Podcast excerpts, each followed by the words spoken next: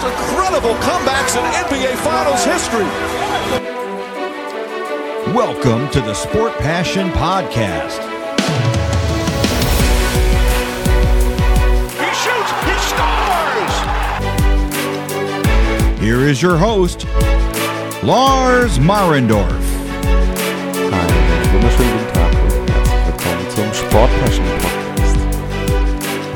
Nur noch knapp ein Viertel der regulären NHL-Saison offen und damit wird es Zeit für mich, mal den Blick auf die Awards zu werfen. Das heißt also, welche Spieler könnten ausgezeichnet werden. Es geht um die MVP-Trophy für den wertvollsten Spieler. Es geht um Noah's Trophy für den Verteidiger.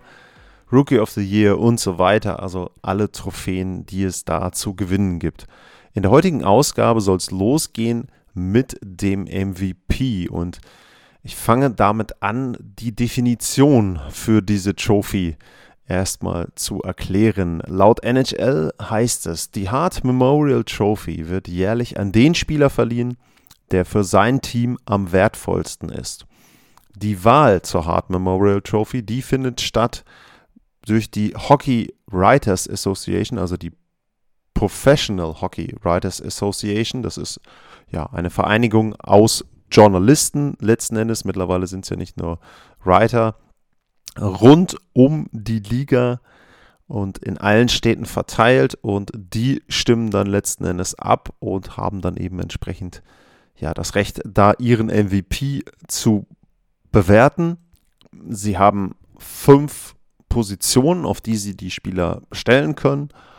Und von 1 bis 5 eben und entsprechend ja dieser Position gibt es dann eben die Einstufung der Spieler. Wenn man jetzt zum Beispiel mal zurückschaut ins letzte Jahr, da war es so, dass alle, dass alle Journalisten, die abgestimmt haben, für Conor McDavid an Nummer 1 gestimmt haben. Der hatte damit eben entsprechend 100 Stimmen für Platz 1. Bei Austin Matthews damals auf 2 war das Ganze ein bisschen verteilter. Der hatte eben keine Stimme auf 1. Natürlich, wenn die alle McDavid bekommen hat. Der hatte 69 mal Platz 2, 19 mal Platz 3, 6 mal 4, 4 mal 5.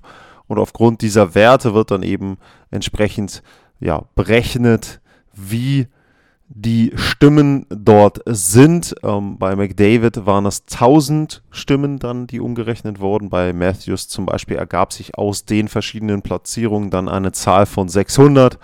McKinnon war auf 3 mit 313 und dann geht es eben so weiter, bis in diesem Fall dann äh, die Herren Connor Hellerbuck, Mitch Marner und David Pasternak, die hatten nämlich jeweils auf Platz 5 eine einzige Stimme und haben da eben entsprechend dann auch nur einen Punkt gehabt. Also das eben die Definition der Spieler, der als am wertvollsten für sein Team angesehen wird. Ein bisschen was zur Historie, wie ausgezeichnet wurde und wie abgestimmt wurde, wenn man sich anschaut, die MVPs in der Geschichte der NHL, dann ist es sehr selten der Fall gewesen, dass Torhüter ausgezeichnet wurden. Wenn ich jetzt mal insgesamt drauf schaue, von der Position her, dann ist es so, dass in der gesamten NHL-Geschichte, also seit 1923, 24, wo die Trophäe verliehen wurde, nur acht Torhüter als MVP ausgezeichnet wurden. Also da kann man sich schon denken, bei knapp 100 Jahren MVPs sind nur acht mit dabei. Der letzte, der die Trophäe bekommen hat als Torhüter, das war Carey Price in der Saison 2014, 2015 und der einzige Torhüter, der zweimal als MVP ausgezeichnet wurde, das ist Dominik Haschek. Der hat das 96, 97 und 97, 98 geschafft, da auch sogar den MVP-Titel zu verteidigen. Das zeigt auch schon ein bisschen, wie die Tendenz ist. Torhüter haben die Designer Trophy und es ist oft so, dass gesagt wird, ja, ein Torhüter, der ist sowieso sehr wertvoll, also machen wir uns nichts vor. Die wertvollste Position im Eishockey ist im Grunde der Torhüter. Es hat ähnlich wie, wie einen Quarterback im, im Football, sage ich mal. Aber es wird wohl davon ausgegangen, dass man sagt, okay, die Designer Trophy ist ja schon für den besten Torhüter und dementsprechend geht es bei der Hart Trophy beim MVP eher um den besten Skater, sage ich jetzt mal. So erkläre ich persönlich mir eben, wie dort abgestimmt wurde. Dann muss man natürlich dazu sagen, dass auch sehr selten Verteidiger gewählt werden. Ist nicht ganz so wie bei den Torhütern. Insgesamt wurde 13 Mal ein Verteidiger zum MVP ausgezeichnet. Aber die meisten Auszeichnungen davon sind sehr, sehr lange her. Also Eddie Shaw äh, war derjenige von den Bruins, der dort häufig die Trophäe bekommen hat. Und Bobby Orr in den 70ern bei den Bruins. Und dann war es tatsächlich so, dass es lange, lange Zeit keinen Verteidiger gab, der die Trophy bekommen hat. Lag auch daran, dass zum Beispiel Gretzky die 80er dominiert hat. Und dann war es Chris Pronger 1999, 2000. Der war der letzte Verteidiger, der die MVP-Trophy bekommen hat. Ansonsten am häufigsten wurden Center ausgezeichnet.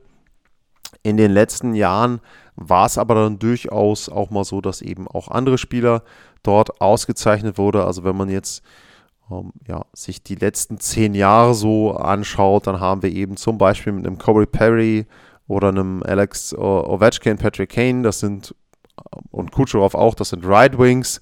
Ähm, Taylor Hall ist als Left Wing ähm, eingeordnet und ja, mit McDavid, Dreiseitel und äh, Crosby haben wir da eben dann entsprechend die Center, die da prominent vertreten sind.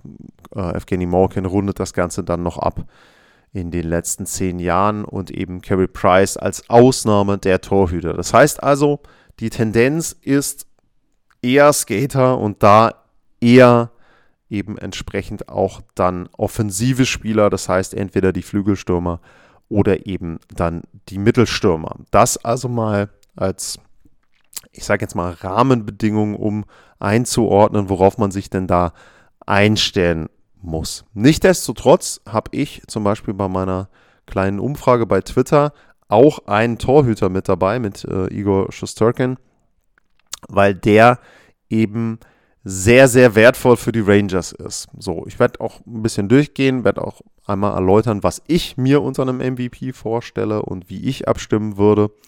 Und ja, damit, also jetzt die kurze Einleitung.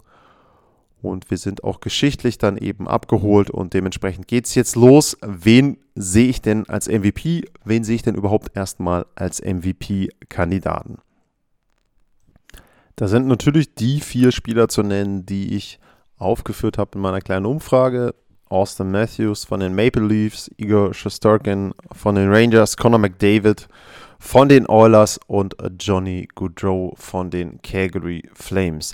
Dazu habe ich natürlich darum gebeten, wenn jemand einen Kandidaten hat, der eben entsprechend da nicht auf der Liste auftaucht, dann soll er den eben auch ja, nennen. Da kam als Kommentar zum Beispiel von Julian Bukovic kam da Leon Dreiseitel oder Ovi Ovechkin. Da werde ich darauf eingehen. Und dann kam von Giftinho, Florian Gifttaler, da kam äh, Jonathan Huberdeau, äh, Goudreau ähm, hat er eben auch genannt.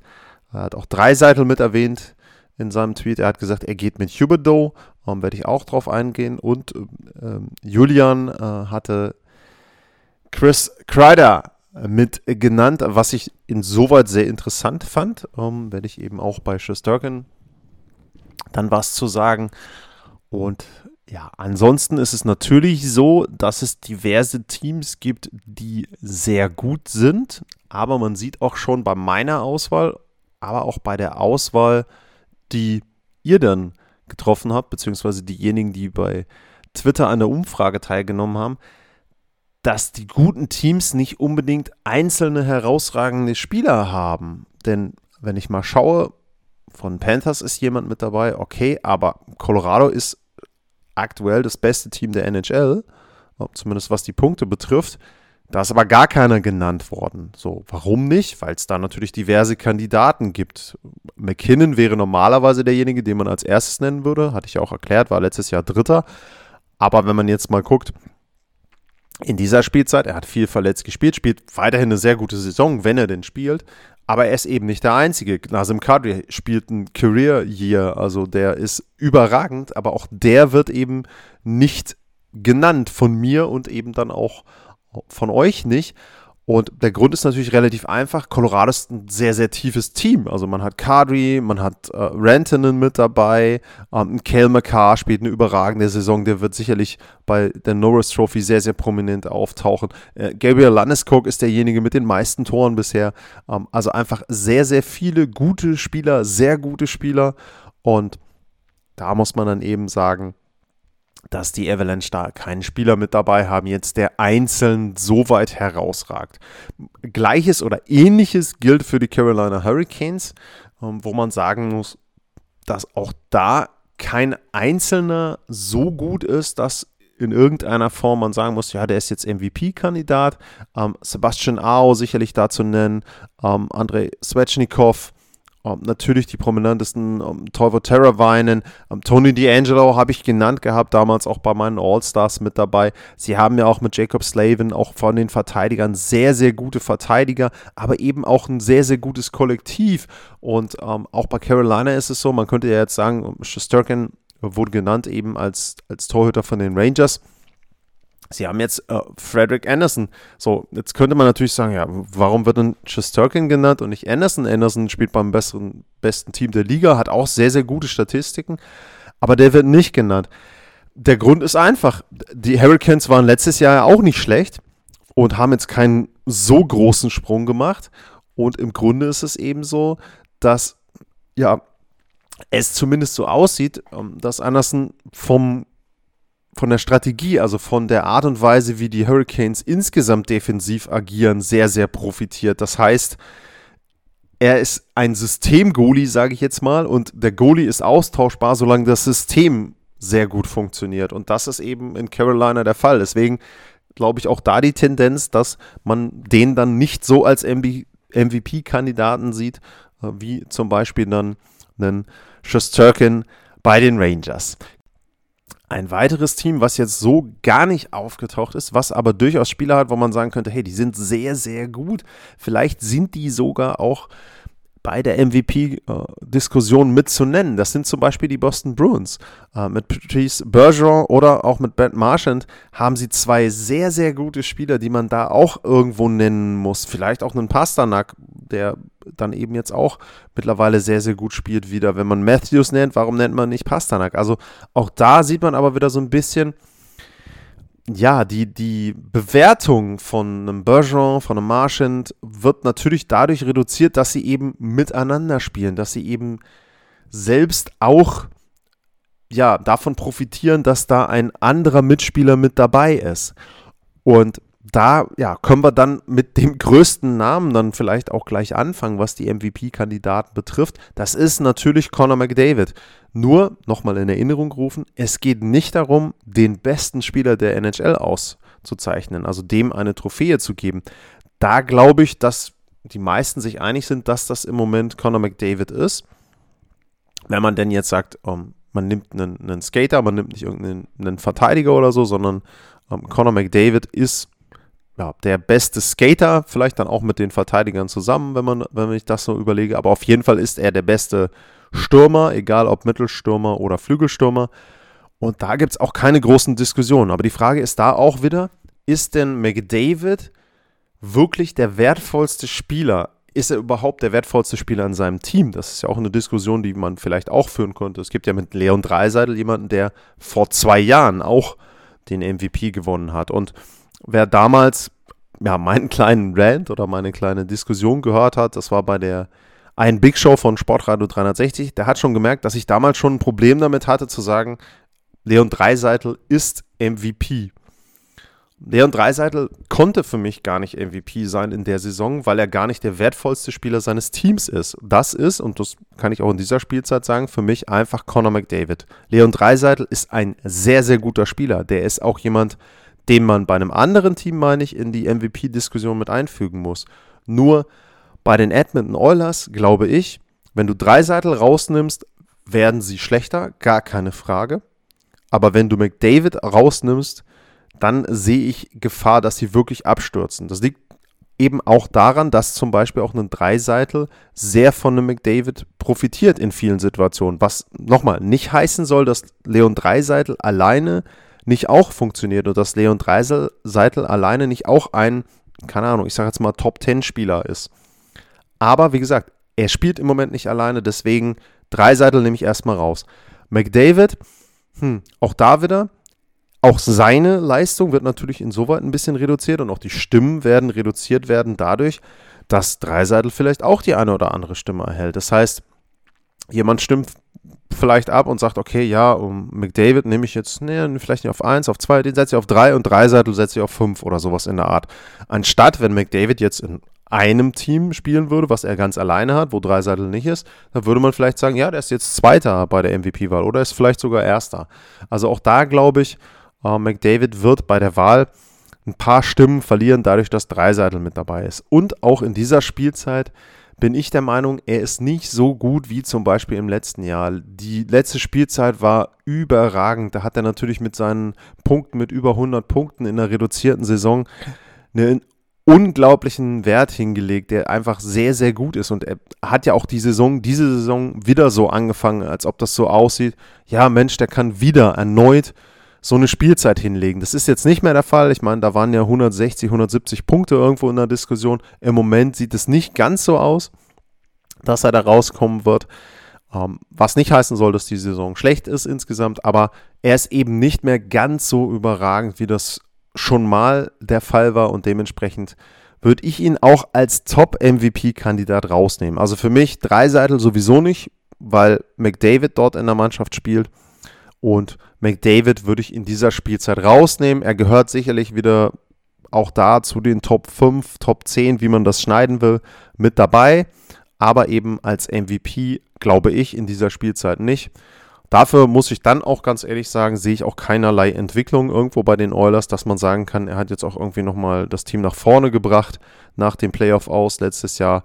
Ähm, wie gesagt, das ist vielleicht auch nicht jetzt seine Aufgabe, kann man von ihm auch nicht verlangen, aber ähm, für mich ist er dieses Jahr nicht der MVP.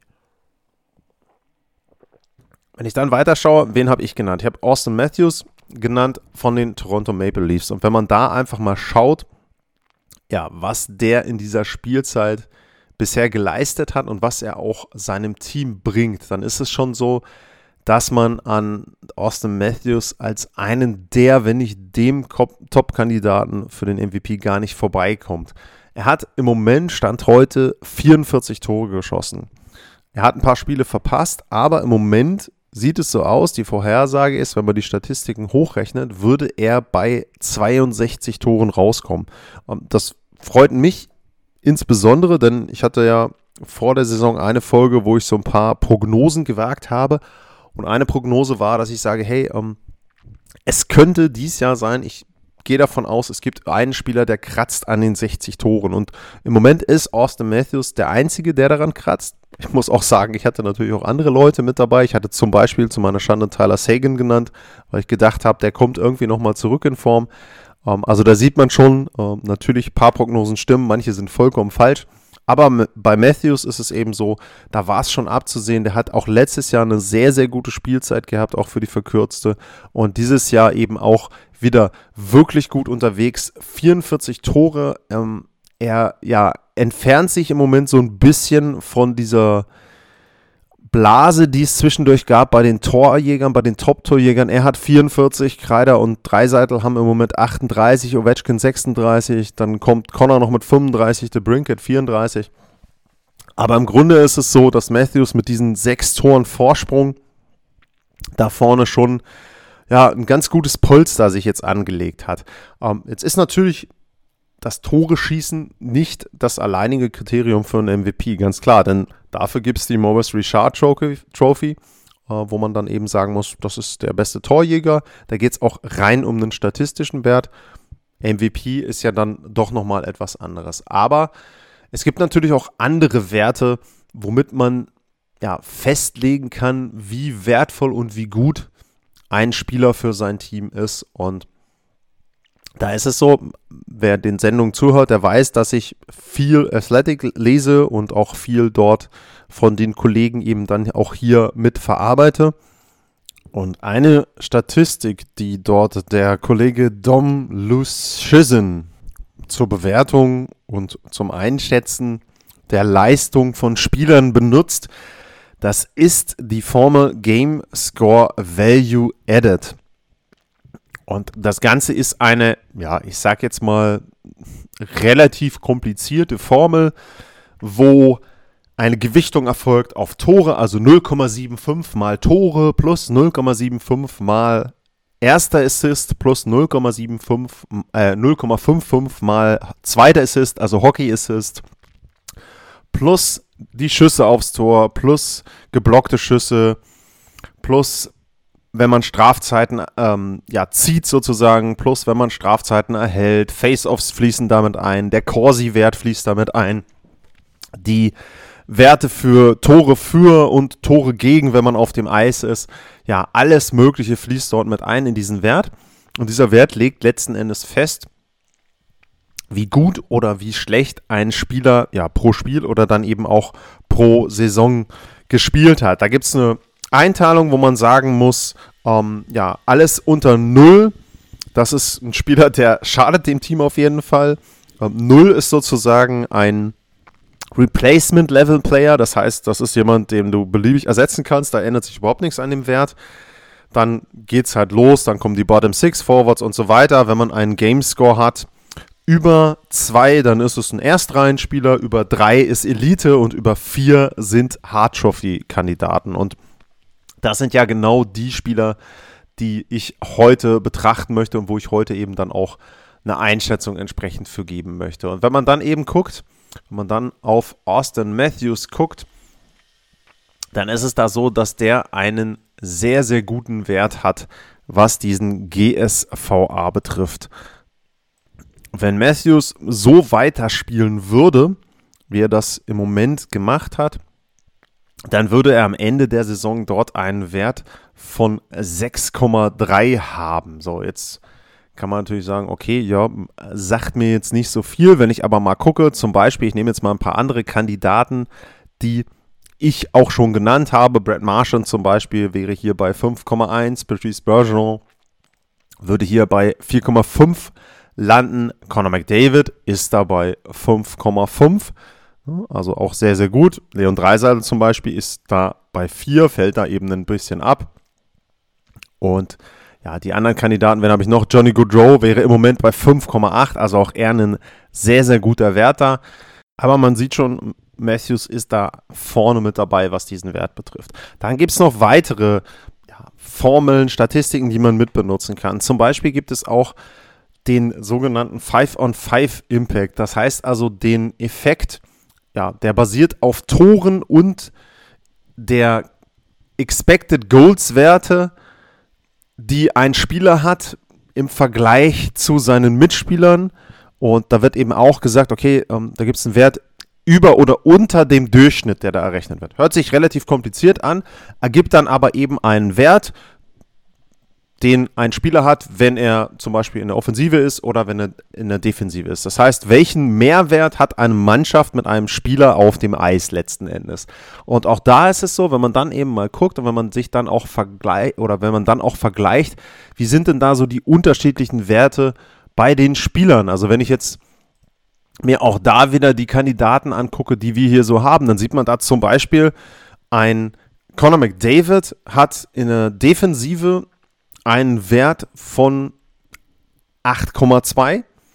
Er hat in der Offensive einen Wert von 13,9. So kann man auch schon erwarten, dass er eben ja entsprechend in der Offensive besser ist als in der Defensive. Wenn man jetzt zum Beispiel mal guckt, ähm, bei jemandem wie Patrice Bergeron, der kriegt einen Defensivwert von 35,6, ist ein bisschen ähm, jetzt außer der Reihe, aber man merkt schon, der hat einen sehr, sehr guten Defensivwert. Der hat aber auch gar keinen schlechten Offensivwert mit 10,1. Also man sieht schon, dass der eher ein All-Around-Spieler ist. Und auch da ist es so, wenn man das jetzt eben vergleicht, direkt mit einem McDavid, dann fällt zum Beispiel auf, dass ein Matthews da auch in dem defensiven Wert sehr, sehr hoch ist und offensiv eben deutlich besser ist in dieser Spielzeit, was den Wert betrifft, ähm, gegenüber einem McDavid. Also auch da zeigt sich schon, er ist sehr, sehr gut unterwegs in dieser Spielzeit und er hat auch einfach nochmal eine neue Ebene, was das Verteidigen mit betrifft, hinzugefügt zu seinem Spiel. Also er ist nicht nur ein eindimensionaler Spieler, wo man sagt, ja, 44 äh, Tore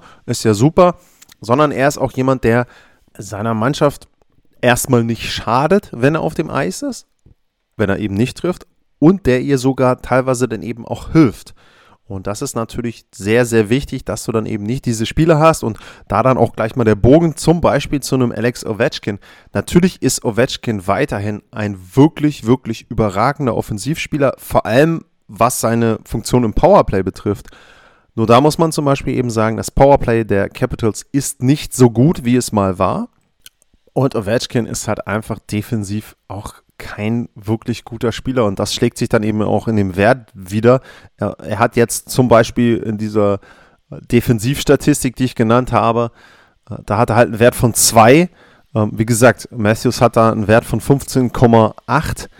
Ähm, er hat bei dem GSVA-Wert, Ovechkin hat einen Wert von 3,9, da ist Matthews im Moment bei 6,3. Also Ovechkin ist weiterhin besser als ein durchschnittlicher Erstreihenspieler. Äh, also er ist schon in Richtung All-Star-Level, aber er ist nicht mehr ganz, er kratzt an dem MVP-Level, aber er ist halt nicht mehr ganz da und er ist beileibe nicht so, dass man sagen kann, er ist eindeutig der MVP. Nein, das ist bei Ovechkin eben nicht mehr so. Also das mal kurz der Ausflug zu den Capitals. Ansonsten aber zurückkommen zu Matthews, was man eben auch sagen muss, wie gesagt, defensiv einfach besser, aber auch dieser Anteil an Toren, den er hat, die Maple Leafs haben 217 Tore geschossen, was ähm, jetzt in der Eastern Conference der zweitbeste Wert ist hinter den Panthers. Aber davon hat er halt einen riesen Brocken. Er hat nämlich genau diese 44 Tore davon bisher gemacht. Und natürlich gibt es auch andere Spieler in Toronto. Einen Mana, einen Nylander, Michael Bunting ist mit dabei. Die haben alle über 20 Tore. Aber zum Beispiel einen John Tavares, der trifft einfach nicht mehr so, wie er früher mal getroffen hat. Der hatte ja auch 30 Tore bei den Islanders. Erste Spielzeit in Toronto hat er fast 50 Tore gemacht. Aber der ist im Moment eben jemand, der mehr Vorlagen gibt und einfach selber auch nicht mehr so aktiv ist und offensiv so gut ist. Und auch das ist eben ein Punkt, ähm, der schlägt sich auch nieder. Also, ihr merkt es schon, Austin Matthews ist für mich ein ganz, ganz heißer Kandidat äh, für die MVP-Trophy. Und wie gesagt, durch die Bank, egal wo du guckst, Statistiken, Corsi-Wert, Expected Goals vor, Torchancen, wenn er auf dem Eis ist und so weiter, die ganzen Advanced Metrics, überall ist er vorne mitzufinden und dann eben auch dieser klassische Wert noch 44 Tore, deutlich mehr als die anderen. Also im Moment sieht es für mich so aus, als ob diese Trophäe nur von Austin Matthews äh, verloren werden kann, wenn er entsprechend ganz normal weiterfährt. Damit kommen wir zum nächsten großen Kandidaten und zu demjenigen, wofür die meisten abgestimmt haben bei meiner kleinen Umfrage mit 42,9 Prozent. Igor Shosturkin. Und ja, da kommen wir erstmal zu dem Punkt, den ich schon ein bisschen angedeutet habe bei der Historie. Kann ich einen Torhüter als MVP wählen? Ist es so, dass man einen Torhüter mit der MVP-Trophy auszeichnen sollte? Und da ist meine persönliche Meinung und mein ja, meine persönliche Präferenz, dass ich das nicht machen würde. Einfach aus dem Grund, dass ich sage, also ähm, es gibt die Designer Trophy, das ist die Trophy für den besten Torhüter und damit wird er ausgezeichnet. Und ansonsten ist das so eine exotische Position, dass ich im Grunde entweder jedes Jahr einen Torhüter nehmen müsste oder gar nicht. Und bei mir ist es dann so, dass ich dann sage, okay, dann nehme ich gar keinen Torhüter, wenn ich die Wahl hätte und würde stattdessen eben sagen, okay, die haben halt die Designer Trophy, das ist für die Torhüter und entsprechend dort würde ich ihn rausnehmen. Aber nichtsdestotrotz will ich natürlich darauf eingehen, was Shesterkin so wertvoll macht und was auch ja die Punkte sind, womit man ganz einfach begründen könnte, warum er denn sehr, sehr wertvoll für die New York Rangers ist. Die Rangers befinden sich im Moment auf Platz 2 in der Metropolitan Division. Sie haben nach 58 Spielen 77 Punkte. Letztes Jahr hatten sie in 56 Spielen 60 Punkte. Das heißt, wenn ich die vier Punkte für die zwei Spiele mehr abziehen würde und sage, okay, sie haben 56 Spiele absolviert dieses Jahr, dann hätten sie in dem Fall dann 73 Punkte. Das sind 13 Punkte mehr als letztes Jahr. Also schon deutlicher Sprung nach vorne, was eben dort ja, die Leistung betrifft. Wenn ich da noch gucke auf die Gegentore, letztes Jahr waren es bei 56 Spielen 157 Gegentore. Im Moment sind es bei zwei Spielen mehr 150 Gegentore. Also auch da sieht man wieder einen leichten Trend, da eher leichter, aber eben einen Trend, dass sie dort besser unterwegs sind. Und bei den Rangers ist es auch so, knappe Spiele gewinnen sie eher, sie verlieren auch mal hoch, aber man sieht entsprechend auch da, das Team hat sich entwickelt. So, jetzt kann man natürlich sagen, ja, haben einen neuen Coach bekommen, haben auch ein bisschen das Team umgebaut, Butchnewitsch raus, haben versucht ein bisschen tougher zu werden, haben da entsprechend auch mit einem Ryan Reeves jemanden mit dazu geholt, haben sich natürlich auch beim Meister bedient, bei den Tampa Bay Lightning, dass man da eben entsprechend auch einen Buckle Goodrow mit dazu geholt hat. Also all die Dinge, die ja, den leichten Umbau einläuten. Aber man muss natürlich sagen, der größte Punkt, und das ist ja dann auch der Grund, warum er in der Konversation über den MVP auftaucht, das ist Igor Shesterkin. Es ist jetzt die dritte Spielzeit, in der Shesterkin bei den Rangers spielt. Erste Jahr ja, hat er nur zwölf Spiele gemacht, war nicht so viel. Letztes Jahr 35 Spiele, dabei 16 Siege und dieses Jahr hat er bisher 38 Spiele und dabei 28 Siege, nur sieben Niederlagen. Wenn man sich auch seine Zahlen anguckt, also erstmal nur die Standardzahlen, sage ich mal. Der Gegentorschnitt war im letzten Jahr 2,62, Fangquote war auch okay mit 91,6. Aber in dieser Spielzeit ist er jetzt bei einem Gegentorschnitt von 2,02 und von 39,9. Jetzt habe ich natürlich vorhin bei Carolina schon gesagt, ein Gegentorschnitt bei einem Torhüter kann ja eben so ein bisschen auch ja, missverständlich sein oder ich sag mal kaschierend oder irreführend sein, wenn man einen guten Gegentorschnitt hat. Denn wenn das Team vorher eine sehr, sehr gute Defensive, also das Team vor dem Torhüter, wenn das eine sehr, sehr gute defensive Struktur hat und einfach wenig zulässt, dann ist es natürlich für einen Torhüter wesentlich einfacher, erstmal einen geringen ähm, Gegentorschnitt zu haben.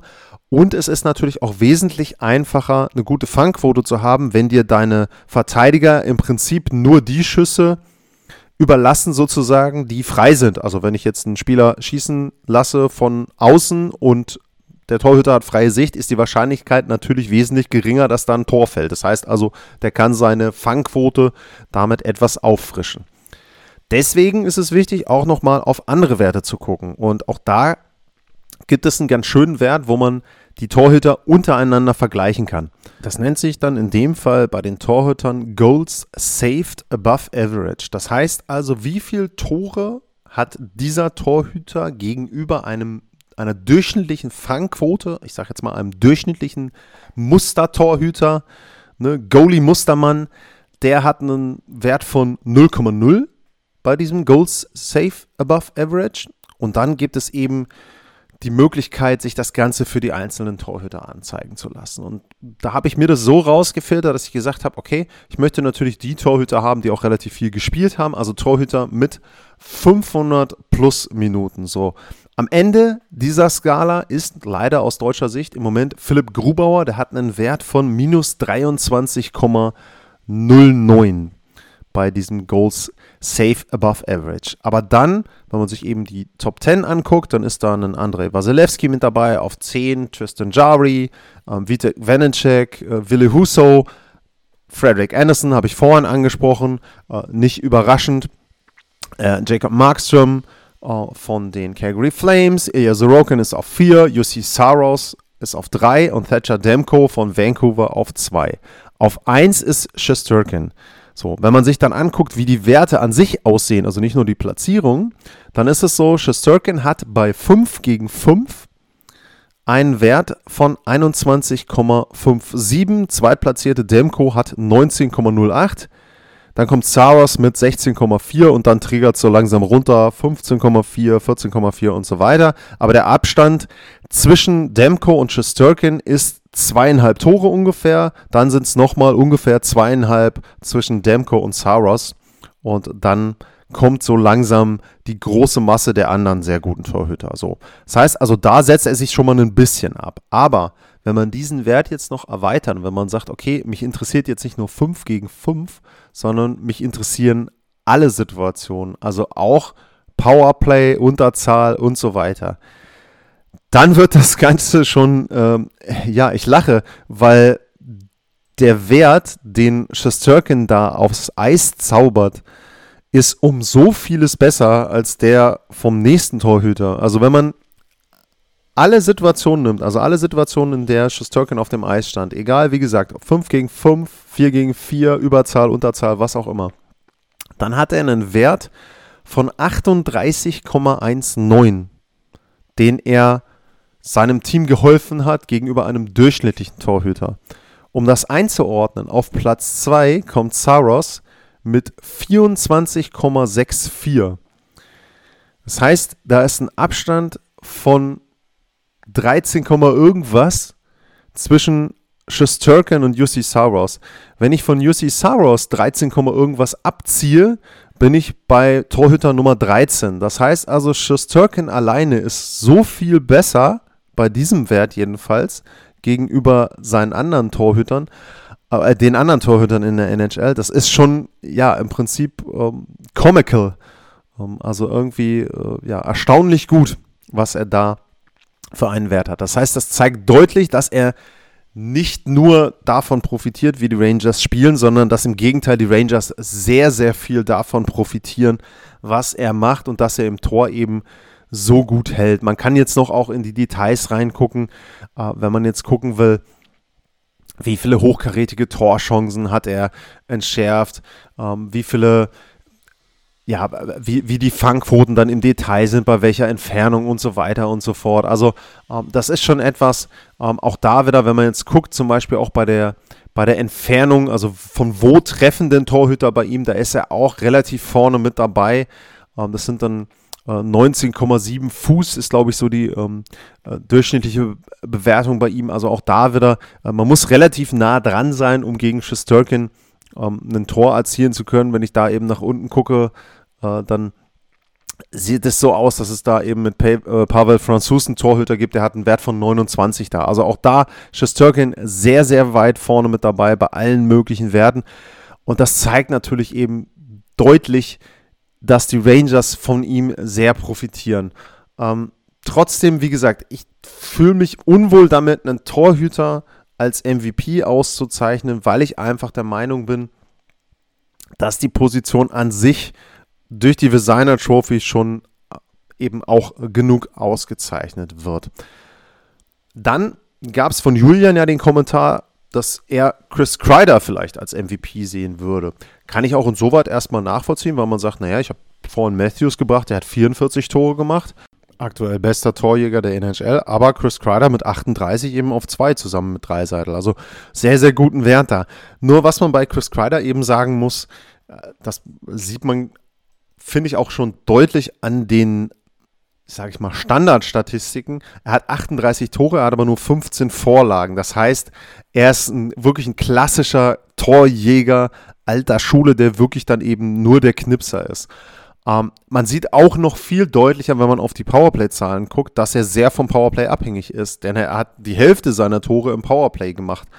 Ähm, sieht man eben auch so. Und dann ist natürlich die Frage, mit wem steht er denn da im Powerplay auf dem Eis? Da hat er natürlich äh, mit Panarin zum Beispiel jemanden, der ihm da sehr, sehr hilft. Zibanejad ist mit dabei, Adam Fox ist mit dabei. Das heißt also, die anderen setzen ihn sehr in Szene, beziehungsweise die schießen dann von außen und er fälscht ab oder verwertet die Rebounds, was jetzt die Qualität an sich natürlich nicht kleiner machen soll. Also Chris Kreider ist ein sehr, sehr wichtiger Spieler für die Rangers, gar keine Frage aber ist er wirklich MVP-Level? Und da muss man dann eben gucken, wenn man dann auch noch weiter guckt und wenn man dann guckt auf die anderen Werte. Also wenn man jetzt sagt, zum Beispiel sowas wie den Corsi-Wert, wenn ich dann eben sage, okay, ich schaue mir mal ähm, die Stürmer an, die über 500 Minuten Eiszeit haben. Wo landet er denn da bei so einem Corsi-Wert? Ähm, dann ist Kreider auf Platz 187, wenn ich halt vorne reingucke. Die Liste vorne liest sich eben Kachak, Matthews, Bergeron, Goodrow, Pasternak, Rantanen und so weiter. McDavid auf 12, Marchand auf 14. Also die anderen Kandidaten, die tauchen alle vorne auf. Die tauchen in dieser Liste zum Beispiel alle vorne mit auf. Äh, wenn ich dann gucke bei Expected Goals vor, auch da ist es so, ähm, die anderen Kandidaten, McDavid ist da auf 1, äh, Matthews auf 4, auch da wieder, äh, wenn ich gucke, ein Kitschak ist auf 7. Ähm, auch Leute wie Pasternak, 12. So, und wenn ich dann dann wieder nach Chris Kreider suche, der ist auf 45. Das heißt, auch da ist er bei diesen Werten nicht vorne mit dabei. Und dann eben diesen ähm, von mir vorhin genannten Wert Game Score Value Added, wo ich gesagt habe, naja, also ab 3, das ist so, dann geht langsam in, in All-Star-Level rein, ab 4 ist MVP-Level. Wir hatten Ovechkin mit 3,9, da ist Kreider halt bei 3,4. Also alle Werte zeigen, er ist wirklich dieses Jahr Elite erste Reihe, aber er ist halt kein MVP, nicht ein MVP-Kandidat, nicht auf diesem Level. Und man muss natürlich auch eines dazu sagen, ist auch ein ziemlicher Ausreißer seine Saison. Ne? Also wenn man sich seine Statistiken anguckt, die 38 Tore, seine bisherige Bestzeit waren zweimal 28, äh, nicht Bestzeit, Bestleistung, waren zweimal 28. Also sehr, sehr gute Spielzeit von Chris Kreider, gar keine Frage, sehr wertvoll für die Rangers selber, aber er ist nicht der MVP. Und dann wären wir da dann auch wieder bei der Diskussion, die man so bei Dreiseitel McDavid führen kann Kreider ist nicht mal der wertvollste Spieler in seinem eigenen Team. Auch da würde ich fast schon argumentieren, dass ein Panarin vorne oder Zibanejad oder ne, einer der beiden, dass die fast wertvoller sind. Kreider ist derjenige, der die Tore macht. Wie gesagt, ich will die Qualität absolut nicht kleinreden, aber ich glaube eben, Chris Kreider alleine fügt nicht so viel Wert hinzu. Und wenn ich schon dabei bin, dann kann ich auch spaßhalber einfach mal gucken, was die anderen denn für Werte haben. Genau, also Kreider hat diesen GSVA von 3,4, ähm, Zibanejad hat 3,5. Allein da sieht man schon, dass sein eigener Mitspieler, sein Center, äh, einen besseren Wert hat als er selber. Äh, Panarin hat tatsächlich nur 2,6, ist gar nicht so gut. Ähm, jetzt müsste ich mal gucken nach hinten, äh, wo denn hier zum Beispiel ein äh, Adam Fox auftaucht. Oh, der hat auch 2,8, also auch nicht so überragend da. Aber wie gesagt, Kreider sehr gut, kein MVP. Für mich eindeutig kein MVP an der Stelle. Dann habe ich schon ein paar Mal erwähnt, Spieler der Calgary Flames. Und auch da gucken wir mal rein. Ähm, ich habe Johnny Goodrow erwähnt. Ähm, man könnte auch Matthew Kitschak da erwähnen, aber auch da sieht man schon im Grunde gleich wieder so ein bisschen die Problematik, die die auch haben. Calgary hat vielleicht die beste Reihe der NHL äh, zusammen mit Lindholm, aber Calgary hat eben dadurch auch mehrere Kandidaten, die sehr, sehr gut sind. Und genau das haben ja andere Teams auch. Ich hatte Colorado genannt, Carolina, Boston wäre da eben auch ein Team, wo man einfach sagen muss, okay, ähm, sie haben zu viele gute Spieler, als dass man sagen kann, da ist jetzt einer eindeutig der MVP und so gut, dass man sagen muss, ähm, der müsste jetzt quasi die Auszeichnung bekommen. Ähm, sie haben alle sehr, sehr gute Werte. Also ich habe diesen GSVA-Wert genannt. Wenn man rein danach gehen würde, Johnny Goodrow 5,8, äh, Matthew Kitschak 5,4, selbst Lindholm mit 4,7 ist da sehr gut unterwegs. Aber da sieht man eben schon auch wieder, dieser Wert ist natürlich dadurch beeinflusst, dass sie eben mit zwei sehr, sehr guten Mitspielern dann jeweils auf dem Eis stehen. Und deshalb tue ich mir eben da sehr schwer zu sagen, okay, ähm, da ist auch ein MVP-Kandidat dabei. Auch da würde ich sagen, sehr gut, alle wirklich gut und werden sicherlich auch irgendwo Stimmen bekommen, teilweise dann auch wieder verteilt auf drei, vier, fünf.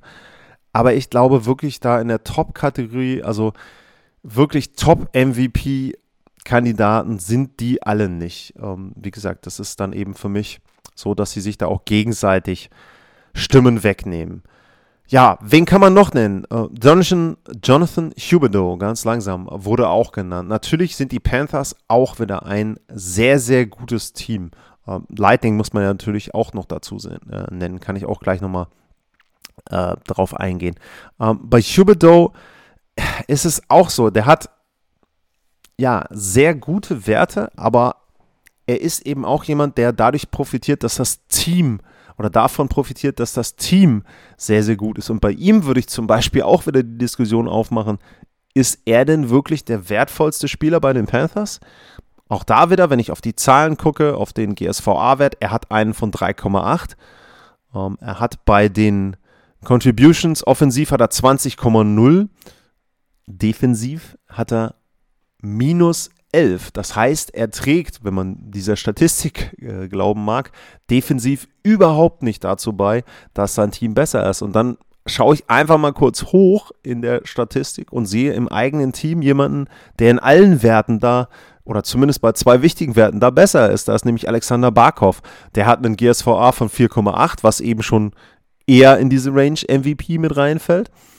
Und der hat sowohl bei der Defensive als auch bei der Offensive positive Werte. Also auch da sieht man wieder, ähm, schwierig zu sagen, dass Huberdo der MVP der NHL ist, wenn er nicht mal der MVP in seinem eigenen Team ist, zumindest was die Zahlen hergeben. Ähm, Barkov ist da sicherlich so, dass der auch ein paar Spiele ausgesetzt hat. Also auch da ist dann wieder die Frage, ähm, dadurch könnten die Werte von ihm eben auch noch etwas geringer sein, wenn man sowieso guckt, was ist denn die Aufgabe. Ähm, dann ist es vielleicht eher so, dass Barkov da auch der Two-Way-Player ist.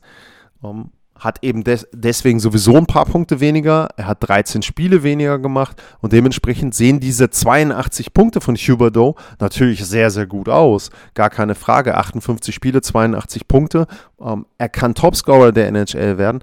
Aber auch da würde ich eben sagen, er ist nicht wirklich der MVP. Also wenn man Huberdo aus den Panthers rausnimmt, glaube ich nicht, dass der Einbruch so groß sein wird, wie vielleicht dann, ja, wenn man einen Matthews rausnimmt, zum Beispiel dann bei den Toronto Maple Leafs. Wen gibt es noch als Kandidaten für einen MVP? Tampa habe ich erwähnt. Nikita Kucherov ist sicherlich zu nennen, wäre auch jemand, der ja, vielleicht damit reingehört. Ist natürlich auch immer die Frage, wie gesund ist der. Victor Hetman, ebenfalls ähm, von den Lightning, ist da sicherlich auch mitzunennen, wo man sagen muss, auch der ist jemand, hat eine sehr, sehr gute Saison wieder, auch ist jetzt wieder gesund, spielt er auch wirklich, wirklich gut. Aber bei beiden würde ich auch wieder sagen, sie sind sehr gut, sie sind aber dieses Jahr eben nicht MVP-Level. Sidney Crosby von den Pittsburgh Penguins, auch er spielt, wenn er denn gesund ist, eine wirklich gute Spielzeit. Aber auch er ist für mich nicht der Liga-MVP. Also, wie gesagt, geht um jemanden, der wirklich, wo man sagen kann, okay, der ist der wertvollste Spieler in der NHL. Ähm, Kirill Kaprizov, das wäre zum Beispiel einer, wo ich sage, okay, ähm, da kann ich schon sagen, der ist zumindest in der Nähe von dem Niveau, was ich, was ich als MVP sehen würde. Der ist wirklich jemand, wo ich sage, hey, das ist ein deutlicher Unterschiedsspieler. Der ist jemand, der macht für sein Team, eben für die Minnesota Wild, den Unterschied. Und der hat jetzt auch nicht, klar, äh, Matt Zuccarello ist mit dabei, aber ansonsten, wenn man jetzt Minnesota sich anguckt, da springen jetzt nicht gerade die Namen heraus, dass man sagt, hey, Moment mal, ähm, aber die haben doch den, die haben doch den, die haben doch den. Also Kaprizov ist zum Beispiel jemand, da sage ich, der sollte schon irgendwo Stimmen erhalten bei einer MVP-Wahl. Ist nicht der Liga-MVP für mich, aber jemand, den ich da mit nennen würde. Dann gibt es natürlich immer wieder Spieler, die sind sehr, sehr wertvoll für ihr Team, nur das Team ist einfach schlecht. Ähm, zum Beispiel einen Patrick Kane würde mir da einfallen, wo ich sagen würde, okay, ähm, der ist sehr, sehr gut und ich glaube, ohne Patrick Kane wären die Chicago Blackhawks eine wirkliche Lachnummer dann. Aber der ist halt kein Liga-MVP. Also ist ein sehr, sehr guter Spieler in einem schlechten Team. Aber wie gesagt, ähm, kein Liga-MVP. Dylan Larkin kann man vielleicht nennen, äh, wenn man jetzt ähm, ja entsprechend vielleicht dann auf die anderen Teams guckt oder von mir aus einen Clayton Keller oder so bei Arizona. Ähm, das sind sicherlich sehr, sehr gute Spieler, aber wie gesagt, sind das MVPs? MVP Kandidaten auf die Hart Trophy? Nein. Bester Spieler des Teams? Ja, vielleicht. Aber wie gesagt, es geht ja hier dann eben um den Liga-MVP. Ähm, St. Louis ist auch ein Team äh, mit einem Jordan Cairo. Ja, sehr, sehr guter Spieler. Aber zum Beispiel dann eben auch, weil Tarasenko mit dabei ist, tue ich mir da auch schwer zu sagen, ja, äh, ist das ein MVP-Kandidat? Die Kings spielen eine sehr, sehr gute Saison, aber ist Anze Kopitar ein MVP-Kandidat?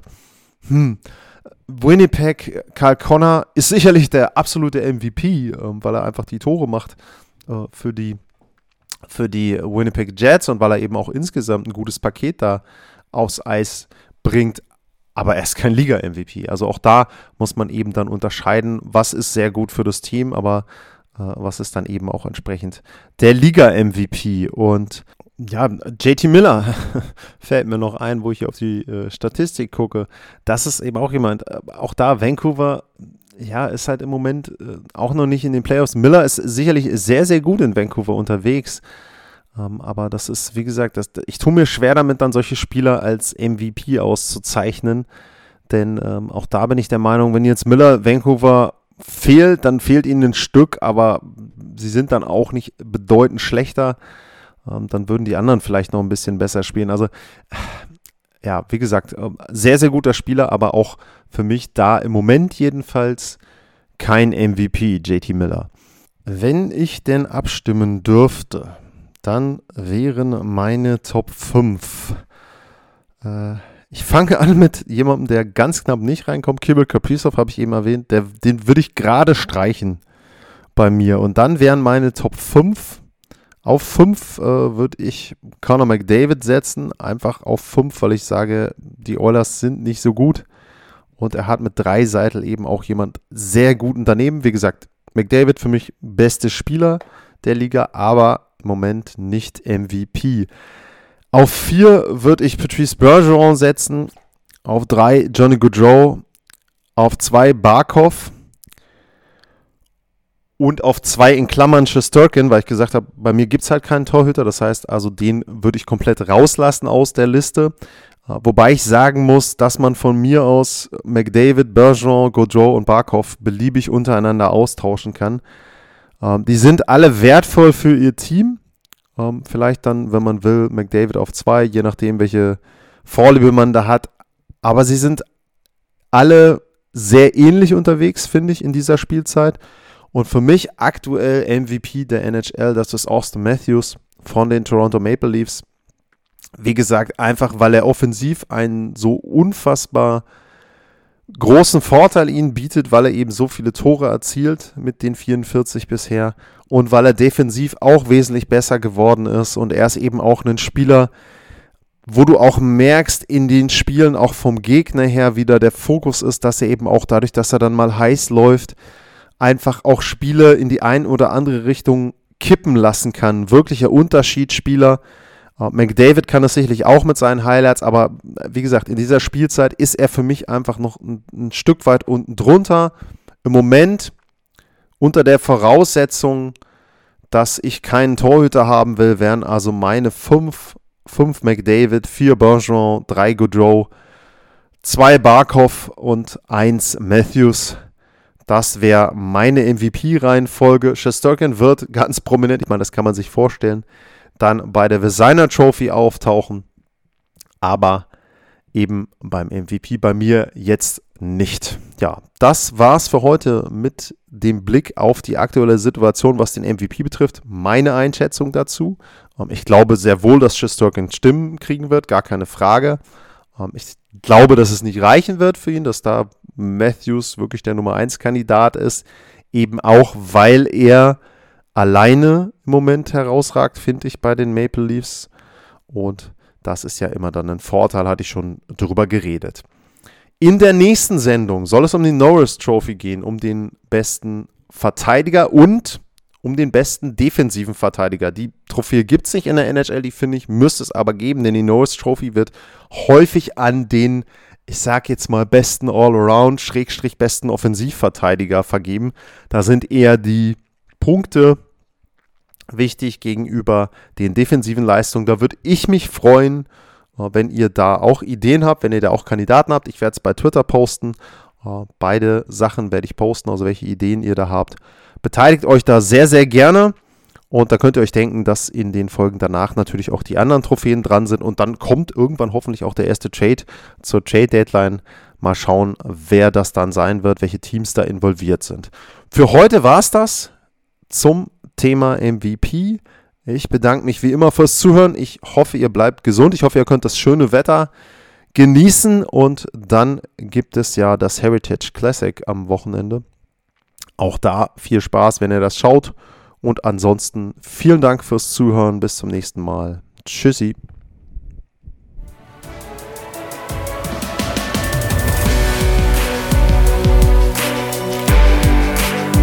Sportliche Grüße. Das war's, euer Lars.